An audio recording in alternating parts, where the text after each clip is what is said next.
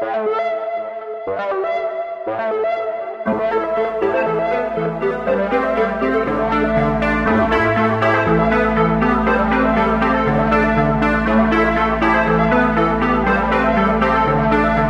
und herzlich willkommen bei Female Tech Talk.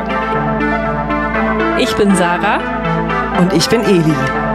und zusammen haben wir Informatik studiert. Wir wollen in diesem Podcast mit Klischees aufräumen und euch zeigen, wie vielfältig und bunt Tech sein kann. damit ihr alle checkt, wie geil Informatik ist. Und los geht's mit Female Tech Talk. Hallo ihr Lieben und herzlich willkommen zurück bei Female Tech Talk. Wir haben heute wieder ein super spannendes Interview für euch mit Laura. Aber bevor wir dazu kommen, haben wir noch ein paar andere Sachen auf dem Zettel. Äh, und zwar, Eli, als erstes möchte ich dich fragen, ähm, genau, wir hatten ja äh, vor zwei Wochen Frieda zu Gast. Mhm. Was ist dir hängen geblieben oder was hat dich noch beschäftigt? Oder genau. Ja, ich fand, ähm, Frieda hat auf mich einen sehr selbstbewussten Eindruck gemacht und ich fand es beeindruckend, wie so, also zumindest im Rückblick, ähm, strukturiert und planvoll sie so auch in ihren Berufseinstieg reingegangen ist und auch mal gesagt hat, so ja, man muss dann halt irgendwie äh, Ruhe bewahren und Selbstbewusstsein und sich nicht aus der Ruhe bringen lassen und so weiter, was ich mir schon irgendwie echt schwer vorstelle. Davon war ich schon sehr beeindruckt, Ja. ähm, wie souverän sie das sozusagen so vorgetragen hat. Auch Mhm. genau, ich denke mal, sie war sicherlich auch teilweise unsicher, aber ich fand das halt ein total gutes Learning, zu sagen, hey, erstens, ich überlege mir ganz gut, was ich wirklich will und was ich Mhm. auch nicht will und suche dann auch danach, auch wenn es vielleicht dann ein bisschen länger dauert. Das fand ich für mich so ein gute, gutes Takeaway, wie man sagen würde, wahrscheinlich. Und ähm, dieses Üben, also einfach viele Gespräche führen, um darin halt eine Routine und eine Übung zu bekommen. Das ist auf jeden Fall was, was ich cool und beeindruckend fand. So, ja. Voll, ja. Ich finde auch, also souverän äh, trifft auf jeden Fall auf sie zu. ja. Und ich finde auch, ähm, also bei mir ist was ähnliches hängen geblieben, dass es so dieses, also diese Ruhe zu haben Mhm. in dem Berufseinstieg, das fand ich wirklich beeindruckend. Ja.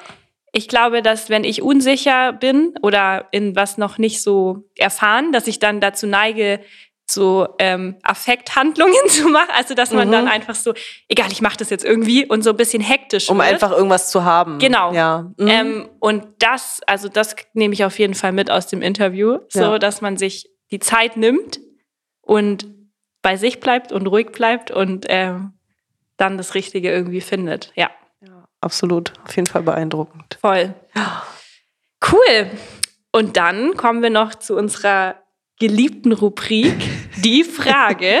Zur Angstrubrik. Nein, Spaß. Eli meint, es ist ihre Angstrubrik. Naja, Ja, ich finde, dass Sarah sich viel besser Fragen ausdenkt als Das ich. ist so ein Quatsch. So, wie sagt man, nicht Imposter? Nee, Minderwertigkeitskomplexe. Selbst bei solchen kleinen, einfachen Dingen ist es Ja. wirklich furchtbar. Ich muss mir das abgewöhnen. Also, wir sind beide gleich geil beim Fragen ausdenken für die Rubrik Die Frage und es ist ab sofort nicht mehr meine Angstrubrik.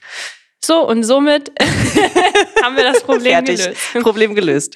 Okay, meine heutige Frage ist, was ist das Kitschigste, was du jemals für jemanden anderes gemacht hast? Oh Gott. Oh, das ist sehr. Alter. Das ist echt. Okay. Ich weiß nicht, ob kitschig das trifft. Nee, kitschig nicht. Ich mache eigentlich nie kitschige Sachen. Okay, aber dir ich. fällt was anderes ein. Das will Ah ich ja, jetzt nee, auch ich wissen. überlege, ob ich kitschig. Ich glaube, ich glaube, ich traue mich nie kitschig zu sein. Ich glaube, ich könnte, Was ist aber denn ich für dich mich so nicht. typisch kitschig? Naja, halt so, so ein Hotelzimmer in so einem Wellness-Hotel und Ja. dann da so Rosenblätter ausstreuen und dann kommt man da so rein. Klischee. das ist ja natürlich, aber kitschig ist halt Klischee. Ja, total. Ja, ich find's nur geil, was man, was man also dann für Assoziationen Oder so eine Wort. Kutschfahrt im, durch den Schnee. Mhm. Wobei, das fände ich tatsächlich ziemlich geil, wenn mir jemand mal so eine Kutschfahrt im Schnee schenken würde. Aber na gut, das liegt an meinem komischen Fable für. Grüße gehen raus an deinen Freund. Nein. genau. Nein, aber also ich habe mal was, ich würde sagen, was Romantisches gemacht. Und Mhm. zwar habe ich meinem ähm, Freund, da hatte ich, kannten wir uns noch gar nicht lange, aber ähm, Deinem jetzigen Freund. Genau. Ja, ja.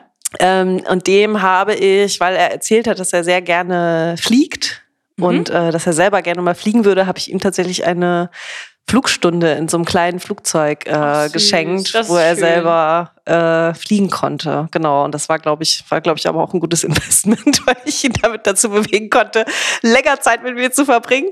Nein, aber ähm, nee, das war wirklich, hat mich auch ein bisschen Überwindung gekostet, weil ich dachte, das ist vielleicht auch zu krass, wenn man jemanden noch so gar nicht so richtig kennt, dann so ein Geschenk zu machen. Aber es war irgendwie, hat sich richtig angefühlt und er hat sich sehr gefreut. Ja, das war, glaube ich, so eines der ich würde sagen, romantischsten Geschenke. Ist auch ein bisschen oder, kitschig. Ja, aber schön. vielleicht auch ein bisschen ja, kitschig. Bisschen aber kitschig. Naja, ja, je nachdem. Ja, und was anderes fällt mir nicht ein. Also okay. Ich habe einfach, ja, nee. Und bei dir? Jetzt bin ich wirklich sehr gespannt. du hast dir diese Frage ja nicht ohne Grund überlegt. ähm, also, ich finde, ein Heiratsantrag ist definitiv was Kitschiges. Stimmt. Oder? Ja, in aller Regel ja. schon. Außer man macht ihn aus pragmatischen Gründen, dann ist es nicht nee, unbedingt kitschig. Ah, genau, und ich habe meinem Freund äh, damals einen Heiratsantrag gemacht. Und ich habe mir das vorher nicht überlegt und da lagen keine Rosenblätter. Es war in einem Club in Berlin. Also es war jetzt eigentlich nicht so krass romantisch, aber trotzdem fand ich es mega einen kitschigen Moment. Weil Stimmt. Ich habe ganz vergessen, siehst du, das ist ja eine Hochzeit, da muss ja ein Heiratsantrag vorausgegangen sein. Aber ja. das wusste ich auch schon mal, glaube ich. Ja, ähm, die ausführliche Bist du auf die Knie gegangen? im Podcast. Bist du auf die Knie gegangen? Das musst du schon auch sagen. Ja, wow. im Club. Krass. Im Clubgarten. Aber Auf der Tanz... Nee, im Garten. Ja, wir saßen draußen. In welchem das, Club? Er gibt's nicht mehr, Rummelsbucht. Ach so, ich dachte, ach. Leider nicht im Plank, oh, jetzt, Das wäre das wär jetzt so eine richtig schöne, runde Sache gewesen. Man darf auch lügen in Podcasts, Sarah. Das muss nicht immer ganz der Wahrheit entsprechen. Okay, es war doch im Plank. Nein, okay. Äh, das fand ich schon, ich glaube, das war mit Abstand das Kitschigste. Aber auch romantisch. Auch romantisch. Und ich schreibe manchmal so kleine Liebesbriefe irgendwo in der Wohnung. Das ist oh. auch ziemlich kitschig. Aber auch sehr schön. Aber auch sehr schön, ja. Klebst du die dann so an so Spiegel? Ähm, ja, ich leg die irgendwo so hin. Schön. Oh, das ist wirklich sweet. So viel Liebe überall. So viel Liebe, ja. Sarah läuft richtig über vor Liebe heute. Wenn ihr sie sehen könnt, ihre Augen gerade leuchten. Ach, schön. Ach ja, das war eine gute Frage. Ja. Kitsch, Kitsch ist auch mal erlaubt. Sehr gut. Würde ich sagen. Mhm. Nehmen wir als Resümee mit. Dann würde ich sagen, starten wir äh, ins Interview. Viel Spaß mit Laura. Ja, wir sitzen hier heute mit Laura. Ich freue mich sehr über deinen Besuch. Hallo Laura, herzlich Hi. willkommen. Schön, dass du da bist. Schön, dass ihr mich eingeladen habt. Ja, Laura ist Sozialwissenschaftlerin und Informatikerin, also eigentlich fast das gleiche wie ich. Äh, ich bin sehr gespannt, ob wir noch Parallelen aufdecken äh, werden. Mhm. Ähm, genau, du hast äh, auch noch über mehrere Jahre die Rails Girls in Berlin mitorganisiert. Da hast du bestimmt gleich auch Lust, noch mal ein bisschen mehr zu, zu erzählen. Und heute arbeitest du als wissenschaftliche Mitarbeiterin an der Schnittstelle von Kommunikationswissenschaft und Informatik und zwar an der Uni Hamburg und äh, promovierst aktuell, genauso wie mhm. ich, äh, zu Nachrichtenempfehlungssystemen. Also auf jeden Fall auch wieder eine sehr spannende, äh, spannende Biografie und ja, ich bin gespannt, was wir heute alles von dir erfahren werden. Ja, also den, alleine den Begriff Nachrichtenempfehlungssysteme musst du mir nachher nochmal genau erklären. Sagt mir jetzt nicht so viel. Aber bevor wir dazu kommen, ähm, ich weiß nicht, wie es bei dir war. Weder Edi und ich haben früher gedacht, dass wir mal äh, InformatikerInnen werden würden. Wie war das bei dir? Was dachtest du äh, nach deinem Schulabschluss, was du mal machen wirst oder als Kind und Genau. Ich wollte ganz lange Autorin werden, mhm. also Bücher schreiben. Und mhm. dann war irgendwann, wollte ich Journalistin werden. Und alles, was mit Computern zu tun hatte, war schon irgendwie immer da. Also meine Mama hatte sehr früh E-Mail und ich fand das abgefahren, was sie da macht. Ähm, ich habe mit meinem Papa Computer auseinandergebaut und ähm, zusammengebaut. Aber dass das ein Beruf in irgendeiner Form werden kann, habe ich nie gedacht. Ähm, lustigerweise habe ich während des Studiums auch gearbeitet in der IT, aber studiert habe ich Sozialwissenschaften. Also okay. genau, ähm, das mit der Informatik kam dann sehr viel später erst. Und ähm, genau, wie kam es dann dazu? Wie bist du dann, dann doch noch in der Informatik gelandet? Ähm, ich habe Sozial- und Kulturanthropologie studiert mit Nebenfach ja. Kommunikationswissenschaft. Ich auch Vielleicht fast. haben wir da eine Überschneidung. Ja. Ähm, und habe währenddessen in so IT-Startups in der QA gearbeitet, also Quality Assurance. Mhm. Ähm, und war da meistens, äh, meistens die einzige Frau und meistens auch die jüngste Person und meistens die einzige ohne IT-Background in den Teams. Ähm, und als es dann darum ging, eine Bachelorarbeit zu schreiben, haben viele meiner KommilitonInnen ähm, über die komischen anderen Menschen und was die für komische andere Dinge in den komischen anderen Ländern machen geschrieben. Mhm. Und das war, fand ich damals schon problematisch und heute eigentlich noch krasser ähm, zu verstehen, dass im Studium einfach ganz viel noch nicht passiert ist, was da in Reflexion hätte passieren müssen. Und ich dachte mir, nee, ich schreibe über eine Subkultur, die hier ist, die ich kenne ähm, und wo ich nicht irgendwie Rassismen reproduziere. Ähm, und dachte, dann schreibe ich doch über die IT-Kultur. Geil. und dann habe ich äh, geforscht für meine Bachelorarbeit darüber, wie Frauen ihre eigenen Räume in der IT schaffen. Ähm, und habe mir die Rails Girls ausgesucht damals, die so kostenlos Workshops organisiert haben, wo ähm, Frauen programmieren lernen können und habe quasi bei denen geforscht. Und auf einem der Workshops, auf denen ich geforscht habe, hat jemand äh, FIF als Studiengang vorgestellt. Ah. Ähm, und so dachte ich mir, vielleicht gebe ich mir doch selber auch noch mal die Chance, ähm, was mit Informatik zu studieren. Und ich dachte vor allen Dingen in dem Kontext von äh, keine anstrengenden Macker, ähm, mhm. hätte ich vielleicht auch, würde ich mir das zutrauen, das zu machen. Mhm. Genau, dann habe ich Informatik studiert. Cool. also das vorher habe ich auch fertig gemacht. Ja. Da war ja dann nicht ja. mehr viel. Genau, und dann habe ich quasi noch einen zweiten Bachelor dran gehangen. Mhm.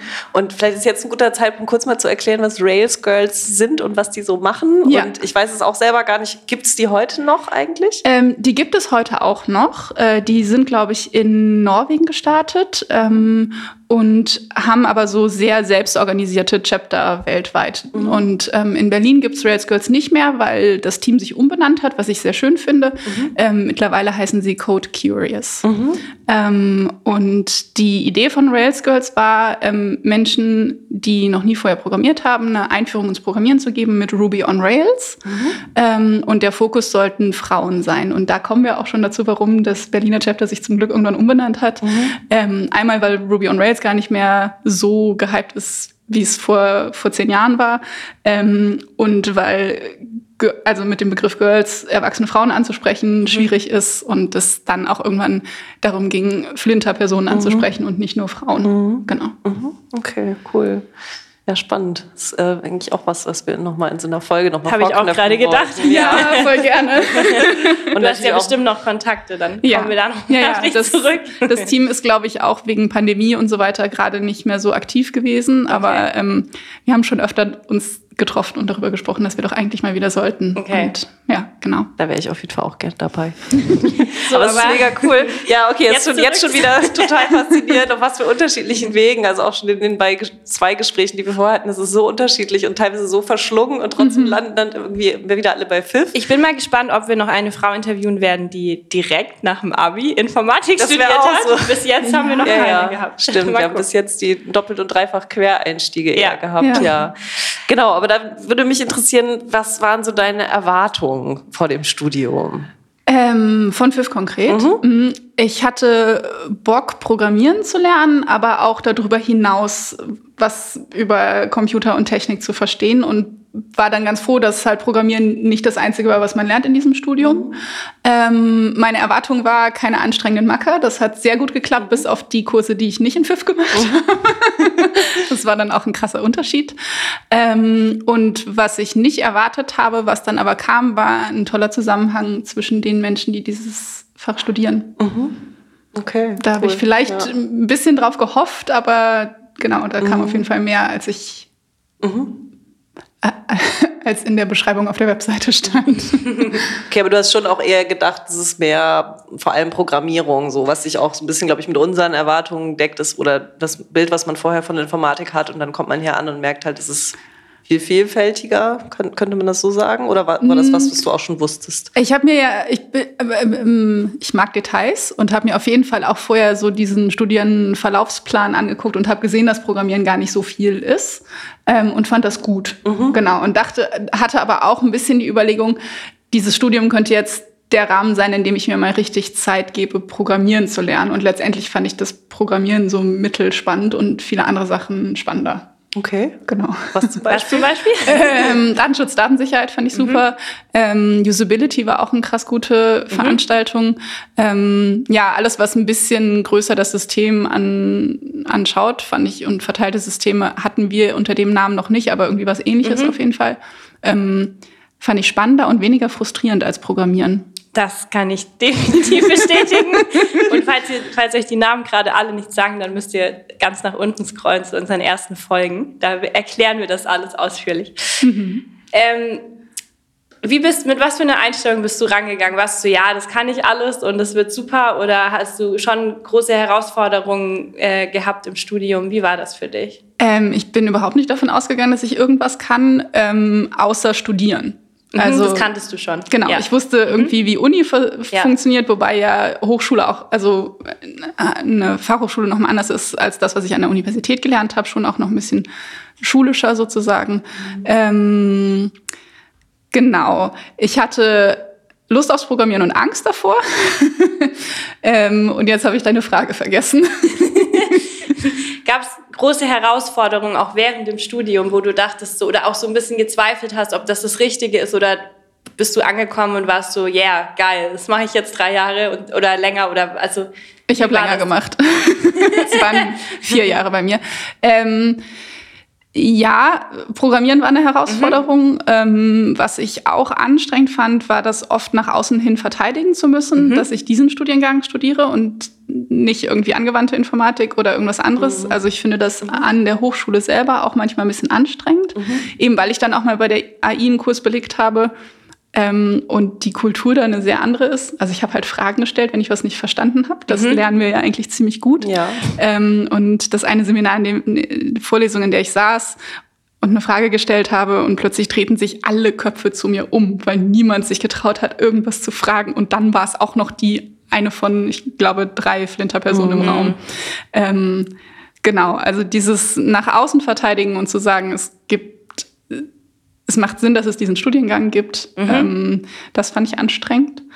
Und ähm, was mir an Hochschulkultur gefehlt hat, war ein funktionierender Aster. Das mhm. ist hier irgendwie Genau, anders als an der FU, wo ich vorher studiert ja, ja, habe. Wenn man, so kennt, dass man die ganze Zeit im roten Café abhängt ja, genau, das und also, dass so da einfach wirklich viel passiert. An der Uni, genau. Ja, das stimmt, mhm. das hat man hier ganz wenig, ja. ja. Okay. Genau, das ist ja im Studium, also wenig auf die Inhalte bezogen. Ja, ja, ja. genau. Okay. Mhm. Das heißt, inhaltlich kamst du eigentlich gut klar und äh, ja. Ja. Und ähm, zu den Inhalten, man lernt ja in unserem Studium schon eher Grundlagen in ganz verschiedene Richtungen der Informatik. Wie hast du dann für dich rausgefunden, irgendwie, was dir liegt oder was dich besonders interessiert oder wie hast du dich spezialisiert? Mhm. Ähm, ich würde sagen, mich hat alles interessiert, was in den größeren, auch gesellschaftlichen Kontext guckt. Hm? Ähm, und äh, vieles davon ist, verstehe ich auch heute einfach noch als ein Werkzeug, um quasi in die größeren Fragen zu gucken. Also bei uns gab es leider noch nicht Machine Learning. Ich glaube, das gibt es mittlerweile. Genau, das hatten wir da noch nicht. Ich glaube, das wäre, das hätte mich sehr abgeholt, wenn es das da mhm. schon gegeben hätte. ja. Gibt es, glaube ich, bisher immer noch nicht, aber es wird immer ein. Ich hatte einen Machine Learning-Kurs. Aber das, ja, okay, aber nicht als fester Bestandteil, sondern das ist dann, ist das ein AWE? Nee. Oder betriebliche Anwendung? Oder wo war das reingepackt? Mm. Egal, das ist jetzt auch so Detailfragen, ja. aber ich ja, glaube, ja. man kann es irgendwo wählen. Auf jeden genau, Fall. Ja. Ja, Und, ja. ja, ich glaube, meine Spezialisierung kam dann eher im Master, aber das okay. ist ja auch klassisch. Also der Bachelor ist ja einfach eine Grundlagenausbildung. Ja. Also du hattest jetzt nach dem Bachelor nicht schon den absoluten Plan, das will ich machen und äh ich wusste, ich will an der Uni bleiben und ich will okay. weiter studieren, ja. genau. Und ich wollte gerne Sozialwissenschaft irgendwie und Informatik verbinden mhm. und dann habe ich Medieninformatik an der TU FU HU gemacht. Also nicht, nicht hier, weil das mir hier quasi der sozialwissenschaftliche Part nicht groß genug war. Mhm. Ähm, und das hätte in dem anderen Master größer sein sollen. Und nee, es war dann auch größer. Der Rest vom Master war schwierig. Okay. Wenn ich über die TU schimpfen soll, dann können wir gerne ein Special machen. was war das Problem oder was hat so genervt? Ähm, der Studiengang war sehr neu mhm. und ähm, du konntest dir äh, mehr oder weniger alle Kurse aussuchen an allen drei Hochschulen, was oft schon daran scheiterte, dass die zu unterschiedlichen Zeiten Veranstaltungen haben und du gar nicht das besuchen konntest, was du okay. wolltest. Ja.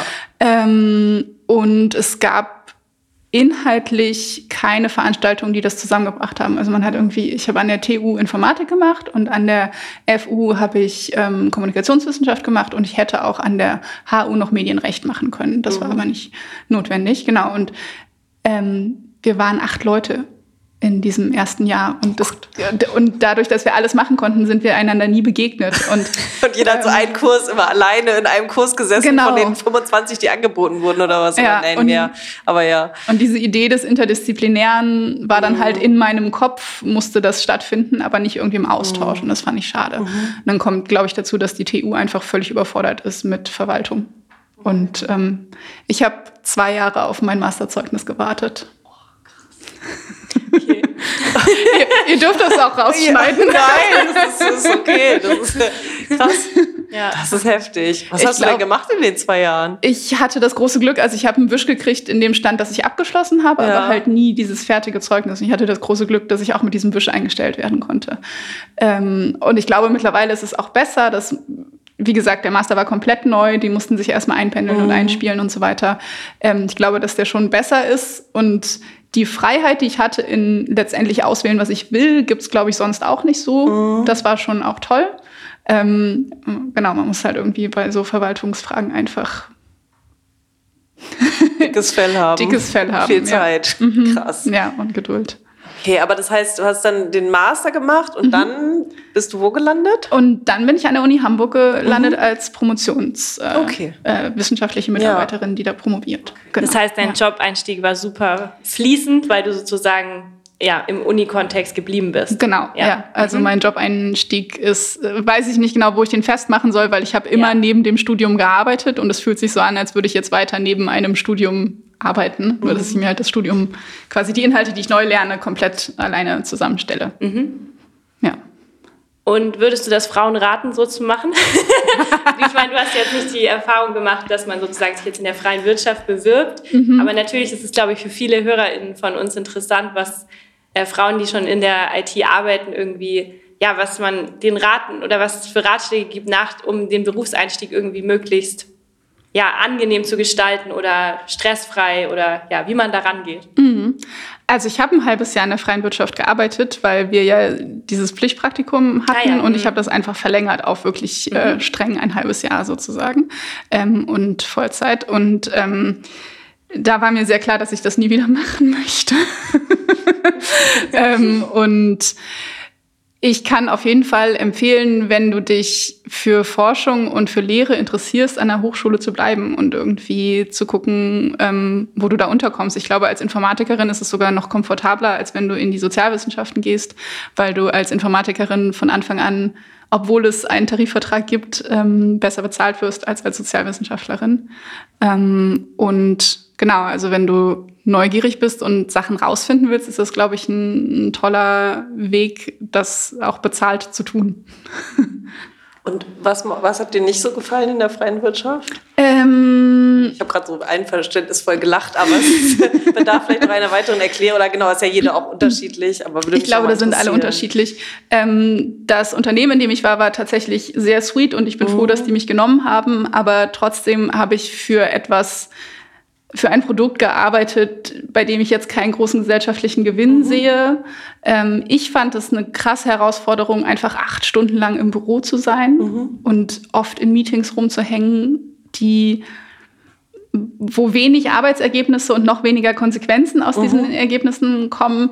Ähm, genau, und ich war, das ist dann vielleicht auch eine Frage der Umgewöhnung, das geht sicherlich mit der Zeit auch besser, aber ich war nach diesen acht Stunden Arbeiten plus ja noch Stunde Mittagspause, ähm, war ich zu Hause und habe einfach konnte nichts mehr machen. Ich hatte keine Lust, mich mit Menschen zu unterhalten. Ich hatte, also ich hatte nicht mal Lust, Serien zu gucken, weil ich einfach so alle war, Okay. dass ich eigentlich nichts mehr machen konnte. Ja. Ähm, und genau, ich möchte nicht noch mal so arbeiten, dass ich keine Energie mehr für Freizeit habe. Okay, und das ist bei dem, was du jetzt machst, hoffentlich anders. Ja, Ja. phasenweise Ja. würde ich sagen. Also manchmal muss ich schon auch ordentlich reinkloppen, um so eine Deadline zu erwischen. Ähm, vor allen Dingen, wenn ich vorher viel prokrastiniert habe mit Sozialleben. Aber ähm, dadurch, dass ich ja mehr oder weniger nur an meiner Promotion schreibe und nicht viele andere Arbeitsschritte von mir abhängig sind, kann ich meine Zeit halt auch so einteilen, wie ich es haben will. Kann man sich denn, gibt es so einen typischen Arbeitstag von dir? Kannst du das beschreiben? Oder ist da jeder, also genau, vielleicht für die, die sich darunter noch nicht so viel vorstellen können, die vielleicht eher so den Unternehmenskontext kennen, ist es vielleicht ganz interessant zu hören. Wie promoviert man so? Es ist Phasen. Eli, fragst du für dich selbst? Frage für eine Ich habe ja Freundin. gerade erst angefangen. Ich habe da noch nicht so viel Übung drin, Ja. aber ja. Ähm, es ist abhängig von, ähm, ob Vorlesungszeit ist oder nicht Vorlesungszeit mhm. ist erstmal, weil ich Lehre mache und ich mache sehr gerne Lehre ähm, und ich mache sehr gerne sehr gute Lehre. Und das heißt, ähm, wenn Vorlesungszeit ist oder kurz davor, dann bin ich sehr damit beschäftigt, meine Lehre zu planen mhm. und zu gucken, ähm, was für Inhalte möchte ich den Studierenden vermitteln, wie mache ich das, welche Methoden verwende ich, damit die Spaß haben, sich dieses Wissen zu erarbeiten. Ähm, und wenn Lehre ist, dann genau, mache ich quasi Unterricht. Ähm, und ansonsten ist es viel ähm, gucken, was die Forschung aktuell zu meinen Themen veröffentlicht und das lesen und gucken, was davon wichtig ist für meine Forschungsfrage und das dann in Texte verpacken ähm, und dann auch zwischendrin mal Daten erheben und Daten auswerten. Da kommt dann das Programmieren wieder. Ähm, genau. Und ähm, dieses strukturiert Daten erheben und gute Daten erheben, genau, das macht man halt auch nicht in einer Woche, sondern da braucht man auch mal ein halbes Jahr, um das mhm. irgendwie, um Daten zu erheben, die wirklich wichtig sind und nutzbar sind. Mhm. Genau. Und arbeitest du da vor allem alleine oder im Team oder wie ja. kann man, ja? Also ich bin hauptsächlich, ähm, ich bin in vielen Sachen mache ich alleine. Das habe ich mir auch nicht unbedingt so vorgestellt. Ähm, ich habe eine Chefin und eine Kollegin. Wir sind also ein relativ kleines Team und in manchen Themen überschneiden wir uns und dann machen wir Sachen zusammen. Und in manchen Sachen überschneiden wir uns mhm. nicht und die muss ich dann alleine machen. Ähm, und ich glaube, andere Menschen, die motivierter sind, können wesentlich besser dann auch Menschen finden, mit denen sie das zusammen machen können. Ich bin nicht so gut, das ähm, digital zu machen. Also ich glaube, mhm. wenn ich, ähm, zumindest die Momente, wo ich es erlebt habe, wenn ich mit Leuten einfach im gleichen Büro sitze, ähm, dann funktioniert das sehr gut. Mhm. Ähm, aber ich sitze halt hauptsächlich in Berlin im Homeoffice und in Hamburg wäre das Büro. Mhm. Genau. Das heißt, du hast gerade schon erwähnt, dass du dir das auch ein bisschen anders vorgestellt hast. Ist das auch dann eine der größten Herausforderungen für dich im Job? Ja, also mir fehlt oft Austausch über mhm. wirklich das, an dem ich forsche. Mhm. Ähm, und da habe ich noch keinen guten Weg gefunden, den regelmäßig zu haben. Ähm, das ist eine Herausforderung, genau, die, die ich immer schon mal angehen wollte, mich darum zu kümmern. und gibt es noch andere äh, Herausforderungen, jetzt auch so in Verbindung mit Job und deinem Alltag oder genau? Du bist ja wahrscheinlich relativ flexibel in dem, wie du arbeitest. Ich bin relativ flexibel. Ich muss halt viel schreiben mhm. und ähm, das äh, tatsächlich geht das mit ChatGPT mittlerweile besser.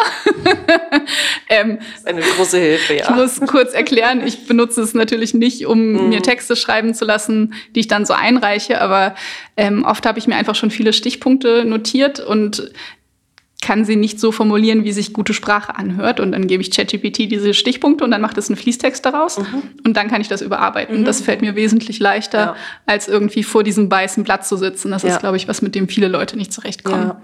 Genau, das hat es tatsächlich mhm. leichter gemacht. Es ist schade, dass wir so viele Ressourcen darauf verschwenden müssen. Mhm. Sorry, Umwelt. Und ähm, denkst du auch manchmal drüber nach, was ganz anderes zu machen? Ein Oder bisschen, das, ja. ja. Also ich würde sehr gerne sehr viel mehr Lehre machen und sehr mhm. viel mehr ähm, Wissensvermittlung und Bildung. Und ähm, das ist ja relativ schwierig. Also so Erwachsenenbildung kann man dann in so Form von Workshops oder so machen. Das ist, da sind die Leute oft selbstständig. Das ist nichts, was ich für mich sehe in Zukunft. Ähm, genau. Und so Bildungsinstitutionen ähm, sind dann halt hauptsächlich Hochschulen, ne? Oder könnte mit jüngeren Menschen arbeiten, ähm, aber Lehrerin werden in diesem, in diesem Kontext ist, glaube ich, macht auch keinen Spaß im Moment. Also die werden ja einfach zu sehr allein gelassen für die Arbeit, die sie leisten müssen. Voll schade, ne? weil wir haben jetzt auch in den anderen Gesprächen schon ganz oft gehört, irgendwie der Informatikunterricht war jetzt nicht so doll und hat Leute nicht hinterm Ofen hervorgeholt. Das ist irgendwie so schade, dass es dann eigentlich für so Leute, die dafür so sprühen vor Begeisterung wie du, äh, dass es dann die Bedingungen nicht attraktiv genug sind. Ja. Aber ist, genau, das habe ich mich gerade noch gefragt, war Lehre was, weil du vorhin schon meintest, du wolltest gerne mehr lehren. Hast wusstest du das schon vorher, dass du das gerne machst? Ja. Oder? Ja, okay. Also das weiß ich mindestens seit Rails Girls, ja. wo wir diese Workshops organisiert haben und ich schon auch immer Spaß daran hatte, ähm, Leuten Sachen zu vermitteln, aber ich auch immer gemerkt habe, aber ich auch immer gemerkt habe, ich lerne Sachen besser, mhm. wenn ich mir überlege, wie ich das anderen Leuten erklären soll mhm. und wie ich den Spaß daran bereiten kann. Und genau, das ist irgendwie ein großer Motivator für mich, irgendwas zu lernen, mhm. wenn ich das dann danach anderen erklären muss. Und du hast auch bei uns im Studiengang schon mal Lehre gemacht. Ne? Ich weiß das, weil, ah, ja, stimmt, weil ich stimmt, ja. darf jetzt im bevorstehenden Semester den Kurs machen, den du da gemacht hast. Mit Stimmt. Arbeiten. Ja. Und du hast mir noch mal ein ganz großes Danke äh, da deine Materialien zur Verfügung gestellt, was mir natürlich einen Haufen Arbeit abnimmt und mir total hilft bei diesem Feld einzusteigen, was für mich noch relativ neu ist. Äh, genau, aber wie war das? Ähm, das hat mir auch super viel Spaß gemacht. Also ich habe, glaube ich, angefangen mit Tutorien hier. Mhm. Ähm, und dann gab es mal ein Pro Programm an der HTW, wo Geflüchteten leichter gemacht werden sollte, an die Hochschule zu kommen. Und mit denen habe ich auch so Programmierworkshops Mhm. gemacht. Ähm, und das hat auch sehr viel Spaß gemacht. Und genau, dann hat äh, Juliane irgendwann gefragt, wer hier wissenschaftliches Arbeiten machen könnte. Und ich war so, ach ja, kann ich. habe ich. Ich habe schon mal so eine Bachelorarbeit geschrieben. ähm, genau. Und ich glaube, in diesem Kurs muss ganz schön viel passieren, ähm, weil ja, dieser wissenschaftliche Anspruch an einer ähm, sehr anwendungsorientierten Hochschule in anderen Fächern einfach nicht so nebenbei auch noch mitvermittelt wird. Ne, wenn man Ja. an der Uni ist, dann liest man ja auch einfach sehr viel Texte über Forschung und dann hat man einfach schon sehr viele Beispiele, wie es läuft. Ähm, und da genau gibt's relativ wenig Wissen, Vorwissen, an das man anknüpfen kann. Muss man ganz schön viel reinpacken in so einen Kurs ähm, und strategisch aussortieren, was die Leute jetzt wirklich davon brauchen, um eine Bachelorarbeit zu schreiben, weil das ist ja das Ziel von Ja. diesem Kurs, ähm, dass die Leute irgendwie eine Arbeit schreiben, mit der sie glücklich sind und ähm, was Spannendes dabei lernen und die vielleicht auch noch irgendwie eine, neu, eine neue Erkenntnis bringt. So, genau. Ja, ich finde es auch. Also, ne, ich kenne ja sowohl die Uni als auch hier eben die Fachhochschule und ich finde es schon eine krasse Leistung, sozusagen nur diesen Bachelor zu machen und dann am Ende eine Bachelorarbeit zu schreiben. Das finde ich schon, ist eine Herausforderung auf jeden Fall. Und ich Steht hoffe, mir ich, noch bevor. Ja. also Ja. ich habe vorher getanzt, ich habe jetzt auch noch nie wissenschaftlich Ja. groß gearbeitet und ich finde auch, also ähm, ja, es ist schon, ich bin gespannt. ich, ich helfe dir dabei, Sarah. Und Eli, wir haben aber jetzt beide den Vergleich mit Sozialwissenschaften und ich Ja, muss dann schon auch stimmt. noch mal auf meinen Master, der ja viel Informatik war, äh, blicken. Und die Leute wussten auch nicht, wie man forscht, wie man wissenschaftliche Texte liest. Ähm, die haben die gelesen, als wären sie Fakten und halt nicht gelesen, als wären sie ein Stück Forschung, über das man jetzt diskutieren kann.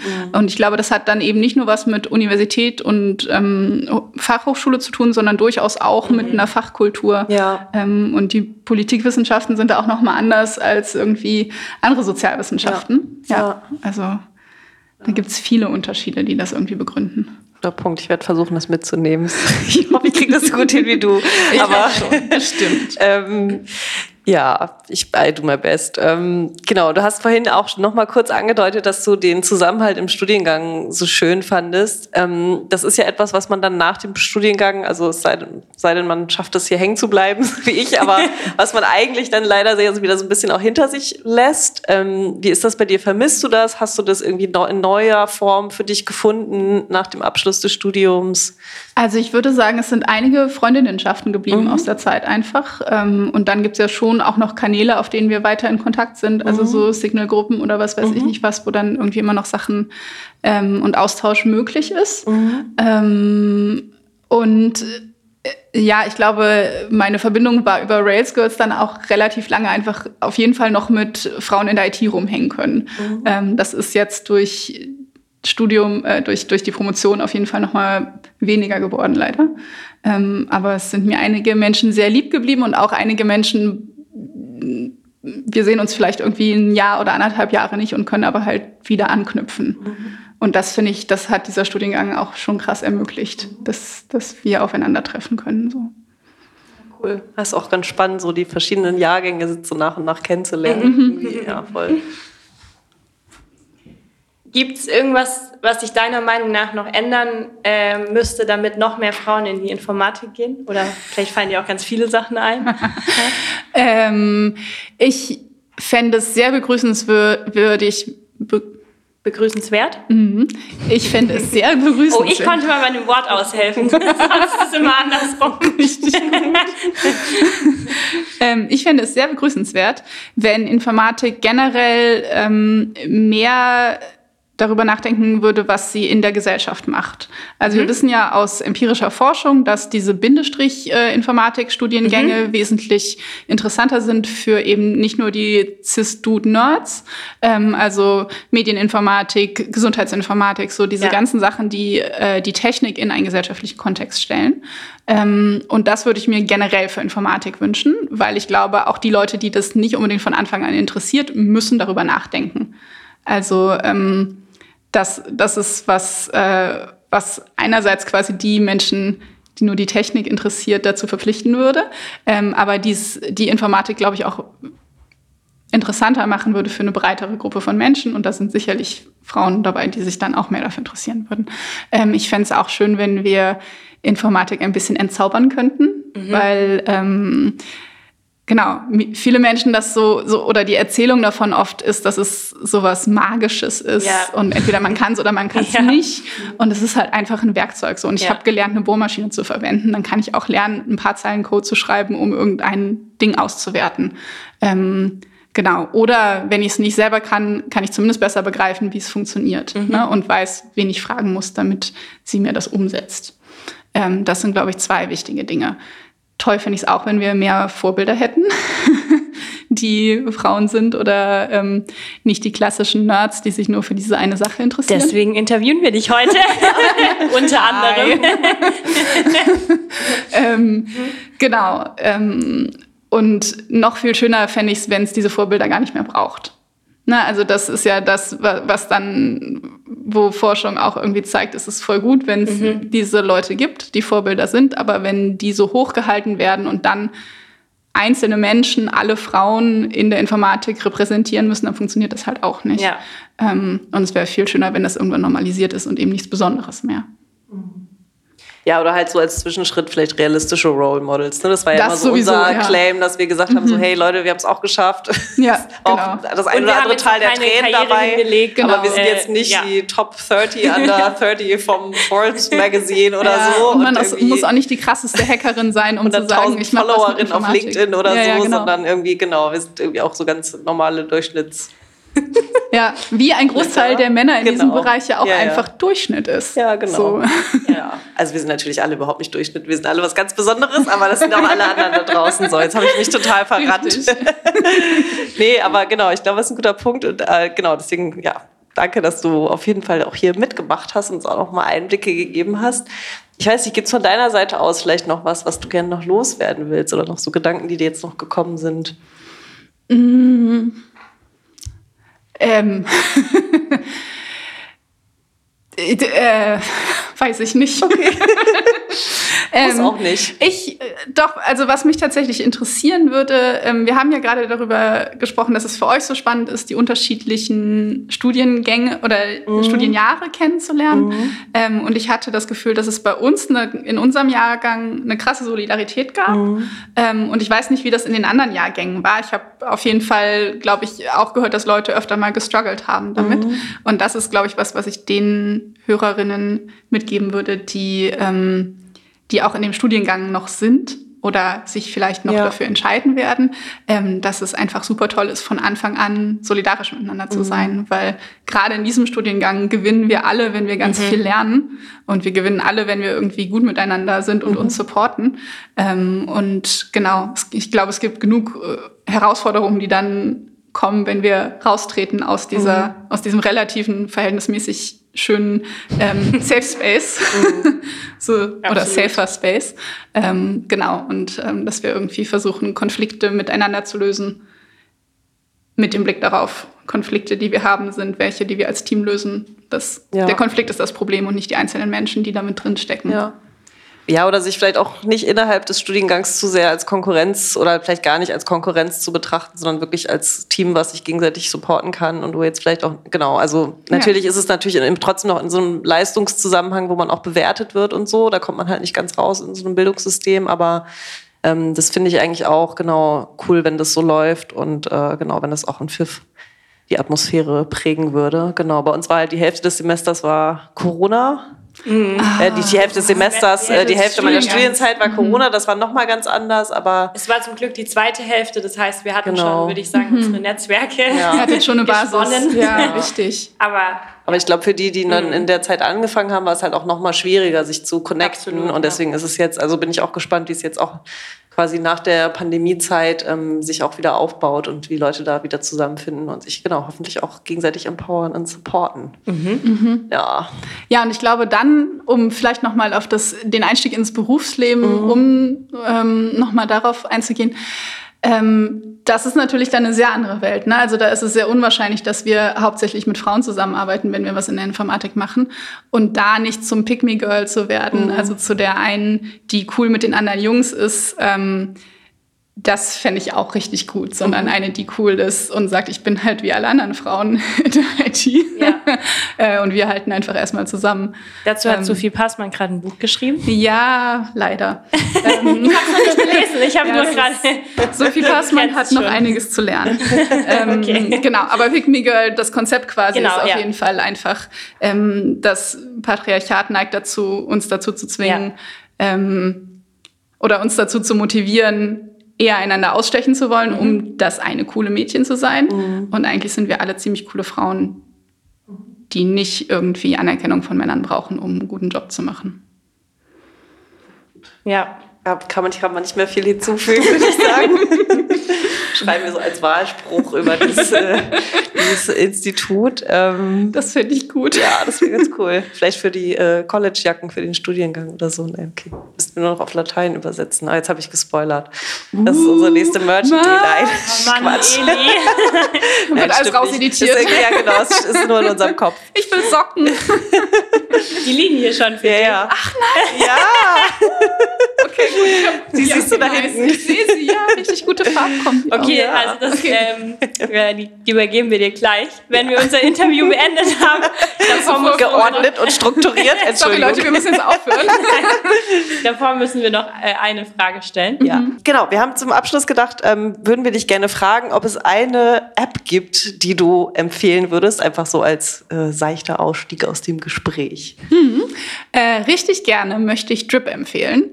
Ähm, das ist, glaube ich, eins meiner Lieblingsbeispiele dafür, was passieren kann, wenn Leute über Technik im gesellschaftlichen mhm. Kontext nachdenken. Äh, Drip ist eine App für Zyklus-Tracking. Mhm. Ist entwickelt unter anderem von Marie, die bei Rails Girls angefangen hat, Programmieren zu lernen.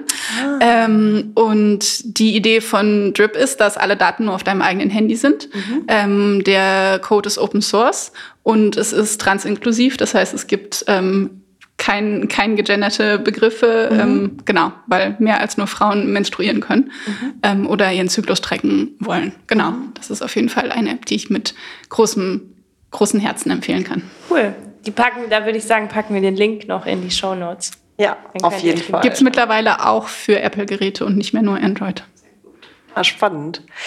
Ja, genau, das kommt in die Shownotes und vielleicht auch, wenn du vorhin gesagt hast, ihr wollt euch vielleicht mal wieder treffen, falls es da irgendwas zu announcen gibt, sagt natürlich auch gerne Bescheid, mhm. dann können wir das auch über unsere Kanäle ja. kundtun und wir kommen vielleicht auch selber mal vorbei. Ich habe sowas noch nie gemacht und will es unbedingt mal ausprobieren. Ich habe mich heute schon zum Ultimate Frisbee verabredet, zum ersten Mal in meinem Leben.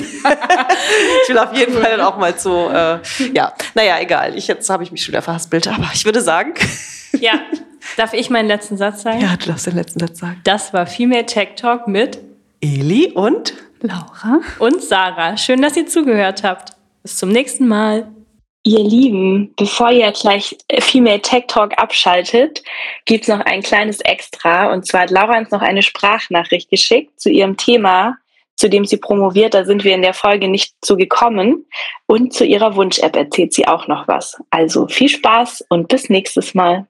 Hallo ihr Lieben, ich habe gerade die erste Folge von der neuen Staffel Female Tech Talk gehört und da fiel mir ein, dass ich doch auch noch was nachreichen wollte ähm, zu unserem Gespräch. Genau, einmal hatte ich ja versprochen, kurz und bündig zu erklären, was eigentlich Nachrichtenempfehlungssysteme sind. Das ist ja ähm, mehr oder weniger mein Promotionsthema und eigentlich wollte ich da anknüpfen, wo ihr auch schon eine ganze Sendung zu hattet, nämlich zu Empfehlungssystemen. Das heißt, eigentlich habt ihr das schon ganz wunderbar erklärt. Ähm, und mein Promotionsthema beschäftigt sich gesondert mit Empfehlungssystemen für Nachrichten. Und das kann auf Webseiten passieren. Also wenn ihr bei taz.de seid ähm, und einen Artikel lest und unten steht, UserInnen, die das interessiert hat, lesen auch, dann könnte da ein automatisiertes System hinterstellen, hinterstehen, ähm, was sich anguckt, was sind da für Themen drin oder was sind da für Personen drin ähm, und können mir Artikel mit ähnlichen Themen und Personen vorschlagen. Sowas zum Beispiel. Mm, da fallen aber auch andere Logiken drunter, wie zum Beispiel, wenn auf einer Webseite angezeigt wird, das sind die meistgelesenen Nachrichten ähm, oder das sind Empfehlungen der Redaktion. Das muss auch gar nicht mal unbedingt manuell gemacht werden, ähm, ist aber oft auch der Raum, wo die Redaktionen sich daneben ähm, darauf fokussieren, hier wirklich was Besonderes rauszuwählen. Genau, also Nachrichtenempfehlungssysteme gibt es auf Nachrichtenwebseiten selber, ähm, gibt es aber auch bei Aggregatoren, sowas wie Google News zum Beispiel. Und gibt es natürlich auch äh, auf sozialen Medien. Also als es noch Twitter hieß, ähm, wurden einem da als Userin durchaus auch Beiträge in die Timeline gespült, ähm, wenn man Nachrichtenorganisationen nicht folgt, aber Twitter der Meinung war, dass das ähm, relevante Posts sind, dann hat man halt auch Nachrichtenbeiträge empfohlen bekommen. Genau, und da gibt es in der Kommunikationswissenschaft seit einer ganzen Weile Diskussionen drum, was das mit Demokratie macht, wenn eben nicht alle Menschen die gleichen Nachrichten zur Verfügung gestellt bekommen und wie wir dann überhaupt noch über die gleichen Themen sprechen können. Und da geht es so grob ähm, in meiner Promotion drum. Das wollte ich noch kurz erklärt haben. Das, wenn ich überlege, was für eine App ich selber entwickeln würde, ähm, würde ich tatsächlich gerne ein Social Media, eine Social Media Plattform entwickeln, die in öffentlicher Hand ist, die Open Source ist ähm, und die einen Wert legt auf ähm, richtige Informationen, also die, die versucht, ähm, falsche Informationen zu bekämpfen und Hassrede auszublenden. Ich könnte mir tatsächlich vorstellen, dass das eine Aufgabe wäre, die öffentlich-rechtliche ähm, Medien in Deutschland umsetzen könnten. Also sowas wie Instagram ähm, oder TikTok oder was auch immer, früher vielleicht sogar Twitter. Ähm, was aber, wo quasi alle einen werbefreien Zugang haben ähm, und auch irgendwo ähm, über, über äh, gesellschaftliche Strukturen mitbestimmen können. Das können wir ja theoretisch auch ähm, bei öffentlich-rechtlichen Medien, zumindest in einem ähm, begrenzten Rahmen. Genau. Das würde ich entwickeln, wenn ich unendlich Ressourcen und Kapazitäten hätte. Und ähm, die Idee dahinter ist, glaube ich, dass ich es toll finde, wenn Menschen Spaß haben an politischen Informationen und Spaß haben am politischen Austausch. Ich glaube nämlich, dass es durchaus möglich ist. Ähm, Nachrichten müssen nicht trocken und kalt sein. Wir sehen ja auch, wie ähm, Content CreatorInnen das selber hinkriegen, politische Themen zugänglich ähm, aufzubereiten und ja tatsächlich auch wie öffentlich-rechtliche das schaffen, ähm, das aufzubereiten. Und wenn das auf einer Plattform funktionieren könnte, die nicht kommerziell ist, wo es nicht darum geht, UserInnen-Daten zu verkaufen ähm, und damit Geld zu machen, ähm, ja, das wäre ein, ein Wunschziel.